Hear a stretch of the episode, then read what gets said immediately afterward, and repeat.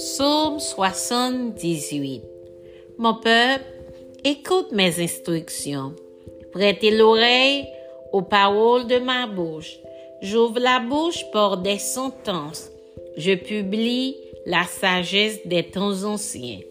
Ce que nous avons entendu, ce que nous savons, ce que nos pères nous ont raconté, nous le cacherons point à leurs enfants nous dirons à la génération future les louanges de l'Éternel et sa puissance et les prodiges qu'il a opérés. Il a établi un témoignage en Jacob.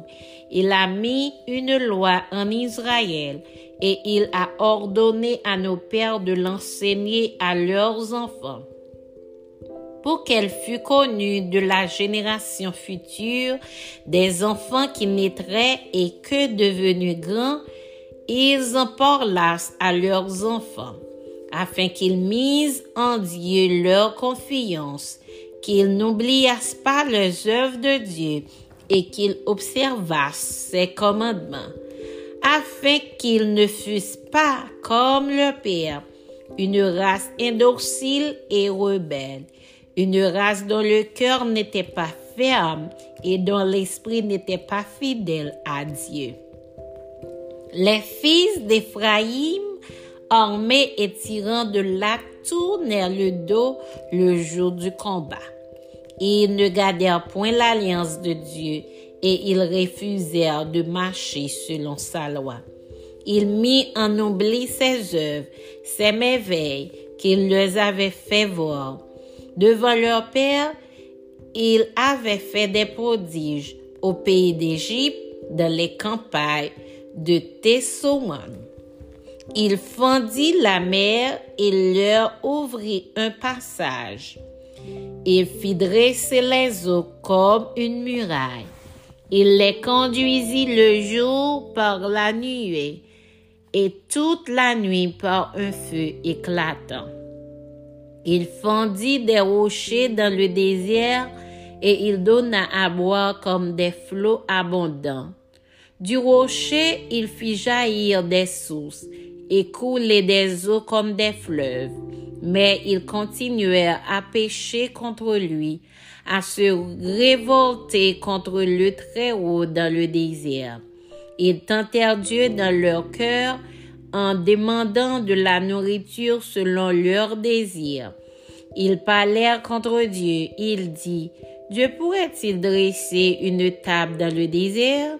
Voici, il a frappé le rocher, et des eaux ont coulé, et des torrents se sont répandus. Pourra-t-il aussi donner du pain au fournir de la viande à son peuple? L'Éternel entendit et il fut irrité. Un feu s'alluma contre Jacob et la colère s'éleva contre Israël parce qu'il ne crut pas en Dieu, parce qu'ils n'eurent pas confiance dans son secours. Il commanda aux nuages d'en haut et il ouvrit les portes des cieux et fit pleuvoir sur eux la manne pour nourriture. Il leur donna le blé du ciel. Ils mangèrent tous le pain des grands. Il leur envoya de la nourriture à satiété. Il fit souffler dans les cieux le vent d'Orient et il amena par sa puissance le vent du midi. Il fit pleuvoir sur eux la viande comme de la poussière et comme le sable des mers les oiseaux zélés. Il les fit tomber au milieu de leurs champs, tout autour de leur demeure. Ils mangèrent et se rassasièrent abondamment. Dieu leur donna ce qu'ils avaient désiré. Ils n'avaient pas satisfait leur désir. Ils avaient encore leur nourriture dans la bouche lorsque la colère de Dieu s'éleva contre eux. Il frappa de mort les plus vigoureux il abattit les jeunes hommes d'Israël. Malgré tout cela, ils continuèrent à pécher et ne crurent point à ses prodiges. Il consuma leurs jours par la vanité et leurs années par une fin soudaine. Quand il les frappait de mort, ils le cherchaient, ils revenaient et se tournaient vers Dieu. Ils se souvenaient que Dieu était leur rocher, que le Dieu très haut était leur libérateur, mais ils le trompaient de la bouche et ils lui mentaient de la langue. Leur cœur n'était pas ferme envers lui et il n'était pas fidèle à son alliance. Toutefois, dans sa miséricorde, il pardonne l'iniquité et ne détruit pas. Il retient souvent sa colère et ne se livre pas à toute sa fureur. Il se souvient qu'il n'était que chair, un souffle qui s'en va et ne revient pas. Que de fois ils se révoltèrent contre lui dans le désert, que de fois ils l'irritèrent dans la solitude. Ils ne cessèrent de tenter Dieu et de provoquer le Saint d'Israël.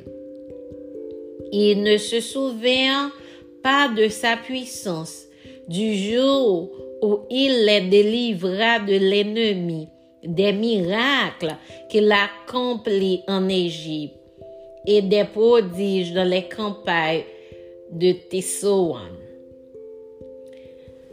Il changea leur fleuve en sang et ils ne purent en boire les eaux. Il envoya contre eux des mouches venimeuses qui les dévorèrent et des grenouilles qui les détruisirent.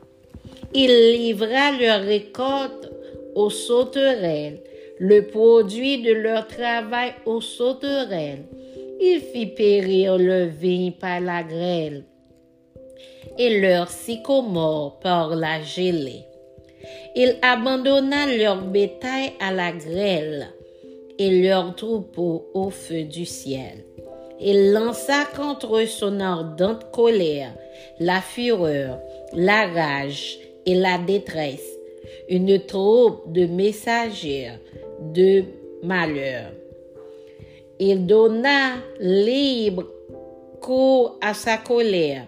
Il ne sauva pas leur âme de la mort. Il livra leur vie à la mortalité.